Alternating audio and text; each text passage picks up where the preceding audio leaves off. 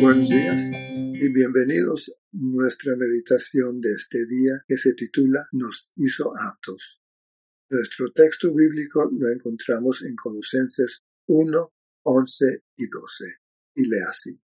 Así, con gran gozo darán las gracias al Padre que nos hizo aptos para participar de la herencia de los santos en luz.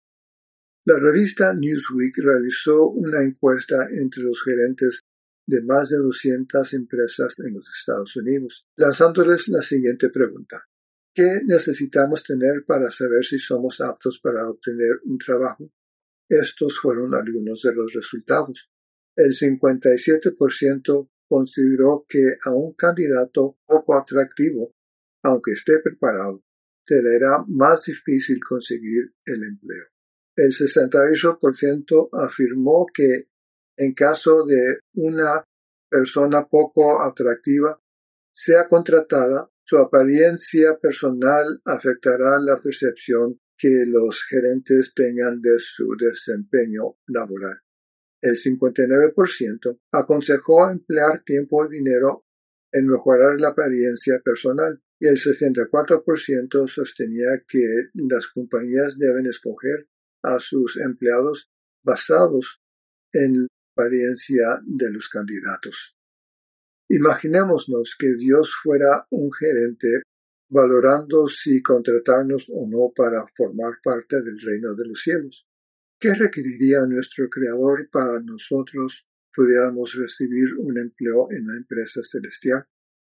Si el Departamento de Recursos Humanos del Cielo evaluara nuestras peticiones, la respuesta sería que somos indignos, completamente indignos. Pero gracias a Cristo se puso en marcha un plan de acción a fin de que desapareciera la indignidad que nos impide ser miembros activos del reino de Dios.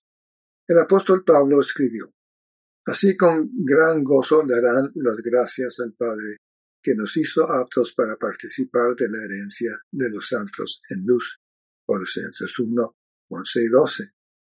Él nos hizo aptos, es decir, nos ha facultado, nos hizo competentes, nos ha considerado dignos, nos ha hecho suficientes idóneos, válidos para recibir la herencia celestial. ¿Por qué Dios toma la iniciativa de hacernos aptos? porque no hay nada que nosotros podamos hacer para poner fin a nuestra ineptitud espiritual. Dios nos hizo aptos porque nuestras obras, por buenas que sean, no conllevan el más mínimo mérito.